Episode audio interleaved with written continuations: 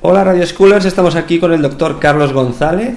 Eh, bienvenido y aprovechando que, celebramos un año de Radio Schooling por estas fechas, hemos querido hablar con, el doctor Carlos González para hablar de temas de crianza, temas que no hemos tratado mucho últimamente y que creemos que, es de recibo que los, que los tratemos. Así que vamos a ver si sacamos algo, algo en claro. Eh, doctor, ¿cómo había sido siempre la crianza en España? Si se puede decir que había sido de alguna manera. Ni idea. Ni idea. Seguro que distintos padres y madres han criado a sus hijos de maneras muy distintas, en distintas épocas y también en la misma época. Y yo diría que si, si un rasgo diferencia lo que se ha hecho eh, a finales del siglo XX, principios del XXI, de lo que la mayoría de la gente hacía antiguamente es que nunca antes tantos niños habían empezado tan pronto la guardería. Es decir, que eh, antes de eso la mayoría de los niños pasaban los primeros años con sus padres o más habitualmente con su madre como mínimo. Si, claro, lo que no sabemos es qué hacían las madres en ese tiempo, porque unas podían dedicarlo a, a darle al niño mucho cariño y otras podían dedicarlo a reñirle mucho y darle guantazos, pero al menos estaban con su madre. Ah, ah. ¿Y en qué momento y hacia, y hacia dónde cambia? Pues eso, mm, fundamentalmente a finales del siglo XX. Yo mismo no empecé la escuela hasta los cinco años. Hoy en día parece que, que un niño si no va a la escuela antes del año es raro bueno, nosotros en nuestro caso... Vosotros eh, somos raros todos. Sí, nosotros somos los raros, sí, nosotros somos los frikis, pero sí, sí. Eh. es que me, me, he encontrado incluso padres que estando en paro hacen un tremendo esfuerzo para pagar una guardería porque les han dicho que si el niño no va a la guardería no aprenderá a hablar, no, no, no sé si lo puedes tener en casa, si no si estás en paro. Pues no, no, no, que les han dicho que es necesario la guardería. Pues oye, yo aprendí a hablar yo solito, fíjate. y respecto a la alimentación de los niños, ¿crees que ha habido cambios importantes o algún momento a partir del cual, eh, por ejemplo, temas de lactancia, temas de biberones, algún momento que dices, bueno, a partir de aquí hay un giro? Bueno, ha, ha, habido muchos cambios. A ver, la lactancia, por una parte, pues a mediados del siglo XX casi ha desaparecido y a finales, pues, pues casi se ha recuperado y ahora está subiendo. El resto de la alimentación, pues tiene sus más y sus menos. Eh, seguro que en tiempos de nuestros bisabuelos había mucha gente en España pasando hambre y eso por fortuna ya casi no existe. Pero por otra parte, antiguamente los que comían, que no eran todos, pues al menos comían comida sana. Y hoy en día pues todo el mundo tiene para comer, pero mucha gente come cosas nada recomendables. Y seguro que nuestros bisabuelos no tomaban ni Coca-Cola, ni, ni chuches, ni, ni ácidos grasos trans, ni mucha porquería que comemos ahora. Eh, ¿En qué momento te decides tú a, publicar de cara a las madres? Eh, ¿Qué, pasa? ¿Cómo, qué, es lo que hace que, te decidas por publicar libros, no solo artículos académicos especializados, sino libros de cara a las, a las madres y a los padres? Bueno, mm, pues, pues es mm, una serie de circunstancias. Mm, por una parte, yo estaba intentando escribir un libro sobre niños que no comen, porque veía como pediatra muchísimas madres y algunos padres preocupados porque los niños presuntamente no comían y los niños más felices que unas castañuelas y gorditos. Y estaba intentando escribirlo y llevaba ya algunas páginas cuando de pronto me llamaron de la revista Ser Padres, donde yo mm, todavía colaboro en el consultorio, a decirme que querían que sus colaboradores hicieran libros y tal, y, que me pedían que por favor, que, si podía hacer algún libro sobre algún tema que a mí me gustase. Y digo, hombre, si tengo uno empezado. Y así empezó todo. Ah, ah, curioso. ¿Y, qué, creencias erróneas querías aclarar? ¿Qué, ¿Qué, tipo de qué objetivo tenía el libro? Bueno, pues en ese primero lo que quería era dejar bien claro a los padres que un niño sano no hay que obligarle a comer porque ya comerá solo lo que necesite. Y un niño enfermo, que a veces pierden el apetito y entonces sí que es verdad que comen menos, no se va a curar por meterle la comida a la fuerza. Por lo tanto, a ningún niño jamás hay que obligarle a comer, ni los sanos ni los enfermos. De hecho, incluso en la anorexia nerviosa, que evidentemente es verdad que no comen, el tratamiento no es obligarles a comer. Hay que ir al psicólogo y el tratamiento es bastante difícil, pero no consiste en obligarles a comer, ni en hacerles el avión con la cuchara, ni en distraerlas con el teletubby para que así coman. No, ni siquiera los que de verdad no comen el tratamiento es ese. Entonces, como por suerte la mayoría de los niños están sanos, pues lo único que hay que hacer es dejarlos en paz y, darse cuenta de que los niños comen menos de lo que nosotros imaginábamos que tenían que comer. De hecho, tenemos en España un gravísimo problema de obesidad infantil. Leí el otro día que el 40% de los niños españoles tienen o sobrepeso u obesidad, que ya es el grado máximo, y sin embargo las madres siguen diciendo que no comen. Pues oye, aquí, eh, aquí hay un fallo. Alguien se equivoca. Qué fuerte. Eh, ¿Hay pediatras que defienden lo contrario de, lo que defiendes tú? En cuanto a la comida, no creo que haya nadie que defienda lo contrario. Es decir, todo el mundo tiene muy claro que no hay que obligar a comer a los niños y que, los niños están demasiado gordos y no tienen que comer tanto. Eh, las otras cosas que yo digo, por ejemplo, sobre que a los niños sí que se les puede coger en brazos y que no se malcrían y que hay que hacerles caso y que, y que te lo puedes meter en la cama por la noche si eso es lo más cómodo para tu familia, pues bueno, pues hay gente que está en contra. Pediatras. Pediatras y, de todo. Ah. Porque, porque en realidad no es una cuestión pediátrica. Es decir, los pediatras somos médicos especializados en el diagnóstico, tratamiento y prevención de las enfermedades de los niños. Mm, los pediatras, nuestra profesión no consiste en dónde tiene que dormir el niño o si hay que cogerle en brazos o no. Eso no es medicina. Eh, entonces, bueno, pues, pues cada pediatra puede tener su opinión sobre eso, como, como también el mecánico puede tener su opinión sobre eso. Claro, claro.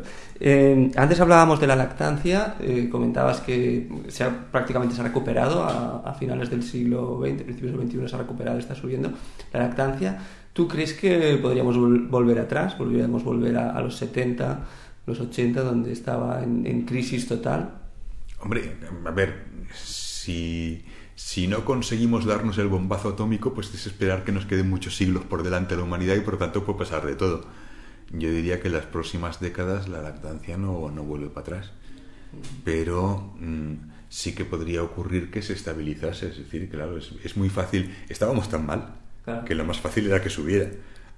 Pero, pero claro, mm, en Suecia imagino que ya no sube porque ya está altísima. Mm, claro, claro, ¿Tú te atreverías a, decir qué tal se cría en España hoy en día? Si se puede generalizar. como No, no se puede generalizar. cada, cada, padre, cada madre está haciendo cosas distintas, unos con, con más acierto, otros con menos, y, cada cual hace lo que puede. Y, y, es eso. A ver, lo que sí que se puede generalizar es lo que te decía antes, que mm, el porcentaje de niños españoles que van a la guardería muy pronto es mucho más alto que en otros países. En Alemania me parece que las cifras oficiales son solo el 7% de los niños van a la guardería antes del año. Y, antes de los 3 me parece que no llegan al 50%. Aquí es que, es que casi todos van a, los 4 o 5 meses y están yendo. Y bueno, ¿y, ¿y por qué ocurren estas cosas? Pues porque, porque en otros países se preocupan más sus gobernantes del bienestar de los niños.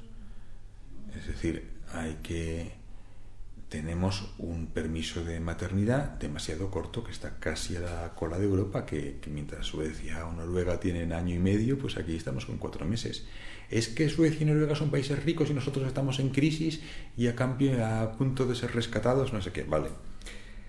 Si me dijeran que en Suecia hay un mes de vacaciones al año y en España solo hay seis días al año porque no nos llega el presupuesto y es verdad que pobres somos. Pero si hemos conseguido tener el mismo mes de vacaciones que tienen en Suecia y jubilarnos a la misma edad que en Suecia, ¿por qué diablos no hemos conseguido tener el mismo permiso de maternidad que en Suecia? Pues porque no le hemos dado la misma importancia.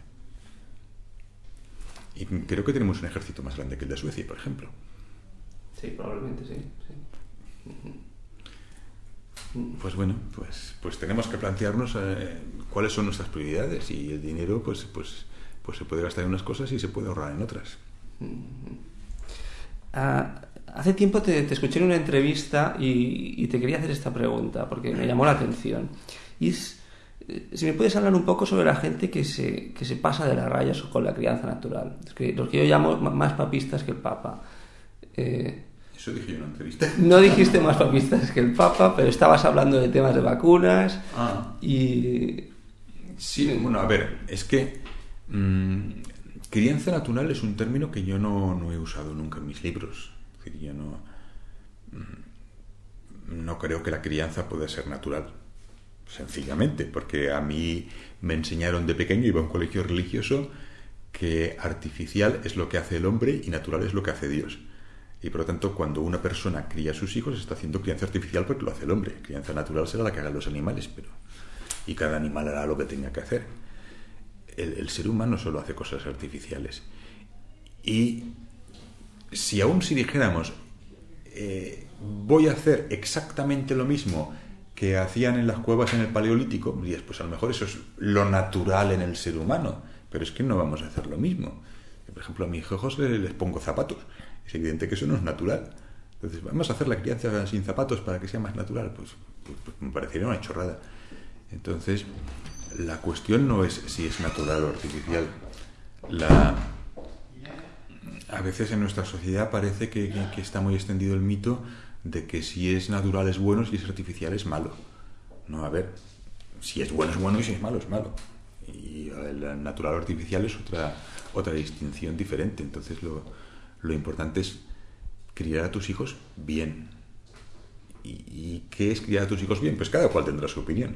Para mi gusto, criar a tus hijos bien quiere decir mm, quererlos y respetarlos y mostrarles en los hechos ese cariño y ese respeto. Y eso no tiene nada que ver con, si le das el pan blanco o el pan integral, independientemente de que a lo mejor el integral es más sano, pero no es, no es eso la manera en que crías a tu hijo, digamos. Eh, sobre las vacunas, eh, creo que no sé si es tu último libro el que habla, el que mm. habla de las vacunas. Eh, ¿Nos podrías hacer algunas recomendaciones o qué nos, qué, cuál es tu opinión sobre las vacunas, porque creo que ha creado un poco de polémica. La recomendación corta es mm, siga el calendario mm, de vacunaciones lo más exactamente posible. Claro, la, explicación larga me copó todo el libro. ¿Y, ¿Y, por qué eso? Pues porque las vacunas son muy útiles, son muy, muy convenientes y necesarias, evitan muchas enfermedades, tienen muy pocos efectos secundarios y desgraciadamente, pues hay unos cuantos médicos por ahí que se están dedicando a engañar a la gente al respecto. Hay padres que, que, no están vacunando a sus hijos porque les han hecho creer que las vacunas son muy peligrosas o que, la, que las vacunas eh, no sirven para nada o que las vacunas las hacen solamente para, para ganar dinero y es una, una maquinación de las de las multinacionales farmacéuticas americanas y suizas, no sé si uno de los mayores fabricantes de vacunas del mundo es, es, Cuba. Es Cuba. Eh, hay una empresa pública comunista que, que, está exportando vacunas a otros países del tercer mundo porque las hacen más baratas. Nosotros quizá entrevistemos a, a Uriarte. Mm. ¿Qué, me recomiendas que le pregunte? ¿Alguna pregunta en concreto? que yo no soy médico. Ya, ay, no sé, es que tendrías que mirar el... Eh, en mi libro, precisamente, lo que he hecho es rebatir los libros de Uriarte y de Marín sobre las vacunas. Pues bueno, pues a lo mejor ahí encuentras ideas de cosas concretas que le puedes preguntar. Y mm. bueno, y verás que no tiene respuesta. Ah. Es decir, que no sé, es que es, que es, que es una, una trola tan grande de principio a fin.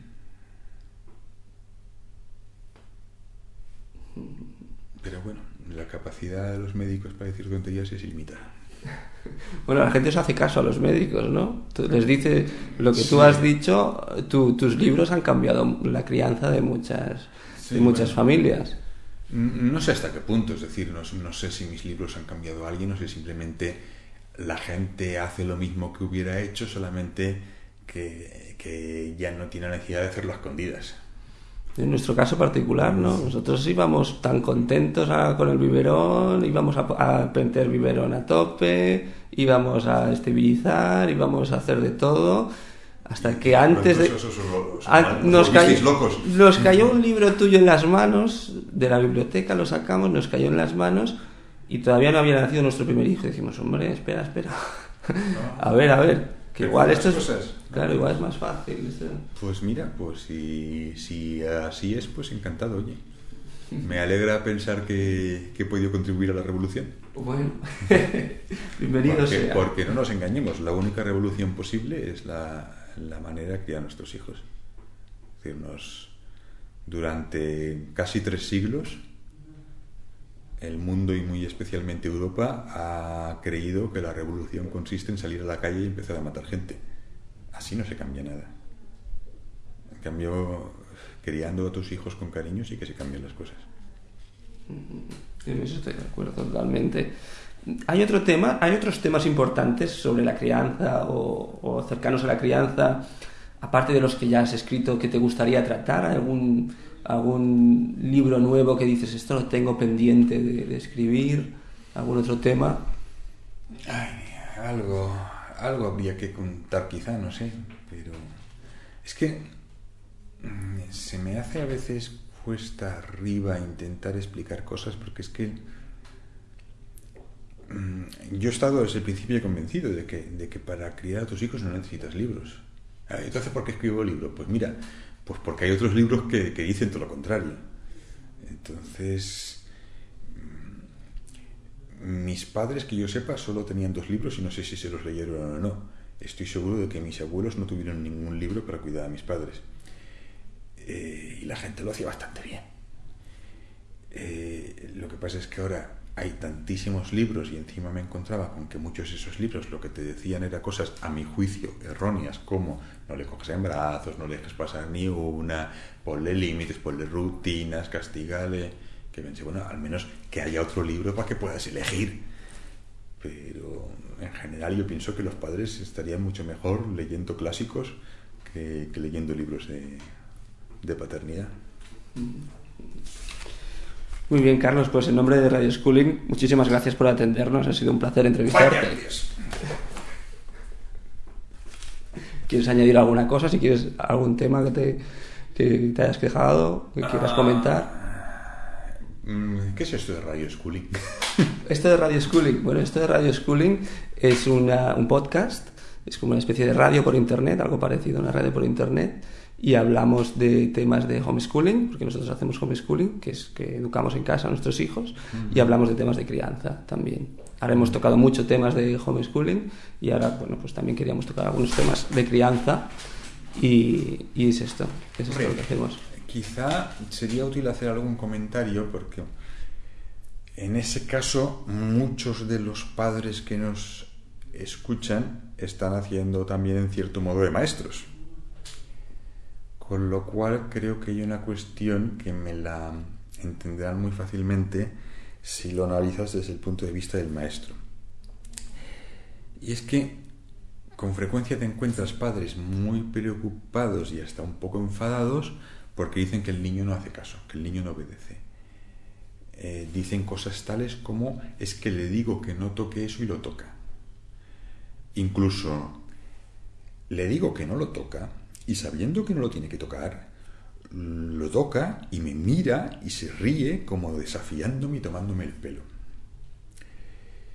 Y, y bueno, los, los maestros o los que hacen de maestro se habrán dado cuenta de que los niños necesitan repetir miles de veces las cosas para aprenderlas.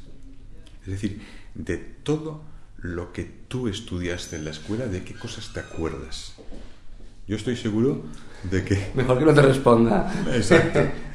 Hacemos un pequeño examen a 100 adultos elegidos al azar de clase media, con un par de logaritmos, un problema de trigonometría, sacar una raíz cuadrada, las capitales de cuatro o cinco países asiáticos y algunas fechas claves de la historia de España y Universal.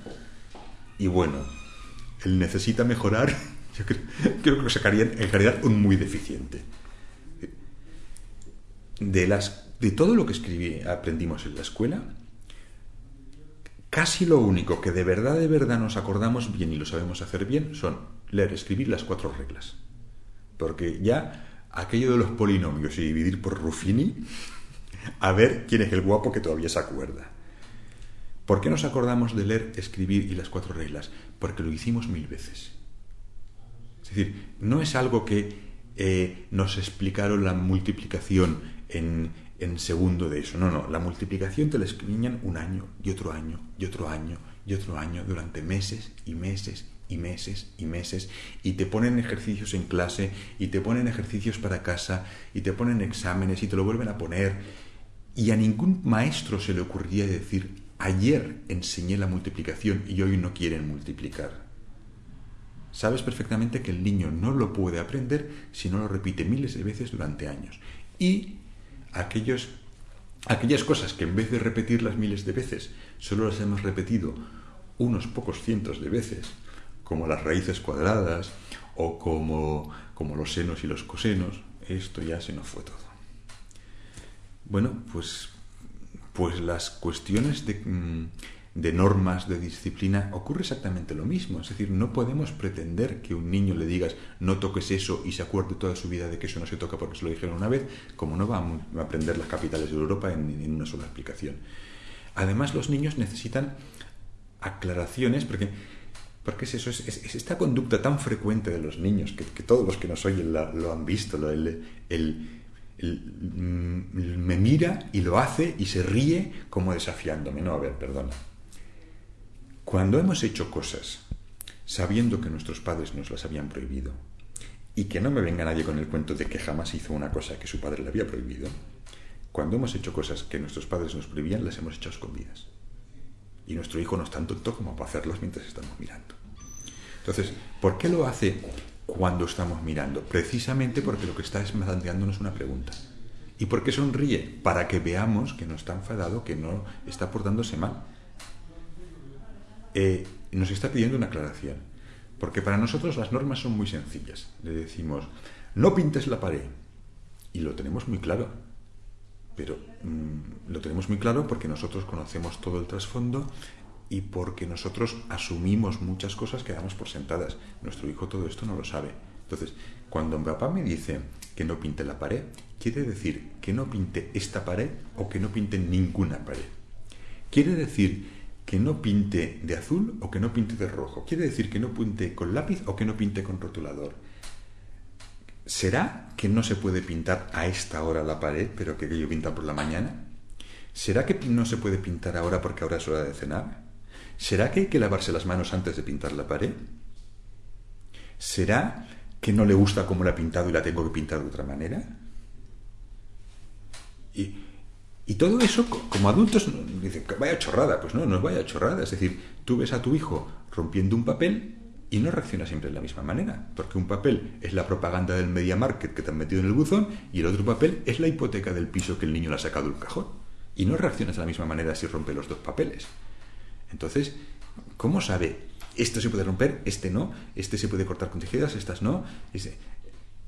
A veces riñes a tu hijo por cortar un papel con las tijeras porque era un papel importante que no se puede cortar, pero a veces es un papel sin importancia, pero le riñes porque ha cogido unas tijeras muy afiladas y tenía que haber cogido las otras que son tijeras infantiles son muchos detalles. Entonces el niño cuando te mira a los ojos y sonríe y pinta la pared, lo que está diciendo es, ¿y ahora sí, papá? No, tampoco. ¿Y, de este color? No, tampoco. ¿Y con este rotulador? No, tampoco. ¿Y ahora que es después de cenar puedo pintar? No, tampoco. Si lo tienes que explicar 20.000 veces. Y cada una de esas veces sonríe porque te está diciendo, papá, no te enfades. Pero solo como cuestión hipotética, sin ánimo de ofender, ¿podría pintar ahora? Cuando por fin lo entienden, pues lo, cumplen. No hay ningún niño de 8 años que pinte las paredes. Pero necesitan muchas, muchas aclaraciones. Y, es curioso cuántas, cuántas veces nos enfadamos con nuestros hijos simplemente por no comprender esto, que, que es así como funcionan los niños repiten y repiten y repiten y repiten hasta que las cosas les salen bien. Entonces no están buscando la manera de desobedecer, eso lo hacen a escondidas. Están buscando la manera de desobedecer mejor perdón, están buscando la manera de obedecer mejor. Están intentando obedecer. Es eso de no, plantearlos el, hijo como culpable o como sospechoso ya a la primera de cambio, ¿no? Darle una oportunidad. Lo que entiendo que... Pensar que son, son, son seres humanos como nosotros y nos quieren muchísimo. Decir, hay, gente que piensa que, el niño hace cosas para fastidiar. A ver, ¿tú haces cosas para fastidiar al niño? Entonces, ¿cómo, ¿cómo puedes pensar que el niño hace cosas para fastidiarte a ti? Si es una persona también. Que, que, claro que no hace las cosas para fastidiar. Unas las hace por un motivo, unas porque quiere. Otras, eso es un motivo. Es el motivo por el que hacemos la mayoría de las cosas, no nos engañemos, que parece ahora que, que, sea un motivo raro, no. Unas cosas las hace porque quieres, otras las hace porque les gusta, otras las hace porque no sabe hacerlo mejor, otras las hace porque se equivoca. Hace muchas cosas, igual que nosotros. Bueno, pues quizá te animo a que escribas un libro relacionado con el homeschooling o, o cosas cercanas al homeschooling. De, de, de, eso no, no tengo experiencia y por lo tanto no me atrevería yo a, a dar consejos al respecto. Bueno, creo que los que has dado son muy buenos. Me ha parecido que ese del, del homeschooling es ayuda a los niños con los deberes. Mira, te puedo contar, mira, una cosa práctica que le, que le he leído hace poco. Eh, porque yo en algún lugar de mis libros había comentado que no solamente estoy en contra de los castigos, que estoy en contra de los premios. Es decir, no creo que los premios sean adecuados en la educación de los niños. Por varios motivos, el principal de los cuales, desde mi punto de vista, es que el premio devalúa el valor moral de la acción. Es decir, eh, si le digo a mi hijo, eh, si recoges la habitación, o si estudias, o si cuidas a tu primito pequeño, eh, te llevo mañana al parque, ahora ¿por qué ha recogido la habitación? ¿La ha recogido porque sabe que hay que hacerlo y, quiere portarse bien? ¿O lo ha recogido solamente para que le lleve al parque? Lo ha hecho por interés. Y, y, la acción del niño y devalúa la acción del padre. Es decir, ahora yo, ¿por qué le llevo al parque? ¿Le llevo al parque porque quiero mucho a mi hijo y quiero que disfrute y quiero estar con él? ¿O le llevo al parque porque es un programa de incentivos a la, a la recogida de habitaciones? ¿Lo estoy haciendo solamente por interés o yo no he aprovechado? Entonces, prefiero que no haya premios. Pero claro, yo eso lo sabía sin haberme enterado, que lo he leído después, que ya desde hace más de 30 años hay toda una serie de estudios científicos que demuestran que los premios son contraproducentes. Es decir, que aquellos niños a los que se ofrece premios por hacer cosas determinadas, normalmente las hacen menos. Y al leer eso, he dado cuenta, hostia, pues es verdad, ¿cómo no me había dado cuenta antes? Porque es lo que nos pasa a todos. El premio por excelencia es el sueldo. Casi todo el mundo está deseando dejar de hacer lo que hace en el trabajo. Y mira que se supone que tú elegiste tu profesión de joven te hacía ilusión estás deseando dejar de hacerlo, estás deseando que llegue el sábado o que llegue agosto o que llegue los 65 años para hacer otra cosa distinta. Y en ese fin de semana o en esas vacaciones la gente hace cosas que con frecuencia requieren mucho más esfuerzo que el trabajo, porque hay gente que está trabajando tranquilamente en una silla y luego el fin de semana se va a subir montañas, pero que no te pagan, sino que encima muchas veces tienes tú que pagar. Y esas cosas te hacen ilusión. Y en cambio el trabajo estás harto, porque te han dado un premio. Y, bueno, y otra cosa que me he enterado es que no solamente los premios, también en los elogios, los elogios es algo que hay que tener cuidado. Porque se ha visto que el efecto sobre el niño no es el mismo si se hacen elogios a la persona o elogios al proceso o al resultado. Es decir, si un niño hace un dibujo muy bonito, el hecho de decirle, mmm, qué bonito es este dibujo, le anima y le impulsa a dibujar y hacer más cosas. O el hecho de decirle, veo que te has esforzado mucho haciendo este dibujo, también le anima y le impulsa a hacer más cosas. En cambio, el, el elogio generalizado a la persona diciéndole, eres un niño bueno o, o eres un gran dibujante, suele tener el efecto contraproducente porque el niño lo suele vivir como una exigencia. Es, bueno, lo que les ocurre a, a, muchos escritores que dicen que la segunda novela es la más, la más dura porque con la primera tuvieron tanto éxito que no, no se sienten capaces de estar a la altura.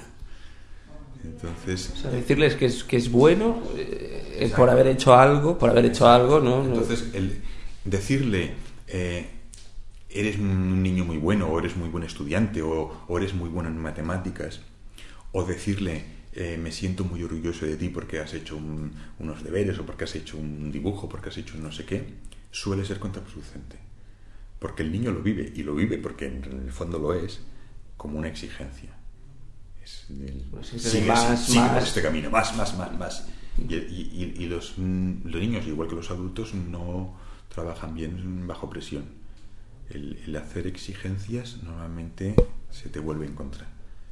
En cambio, si lo que haces es decirle que, ha pintado, que, ese cuadro está muy bien hecho, que esa figura está muy bien hecha o que la habitación ha quedado muy bien recogida, pues el niño se siente satisfecho de haberlo hecho bien y probablemente lo vuelva a hacer bien. Cosas que pasan. Oye, pues un placer hablar contigo. Pues a mandar.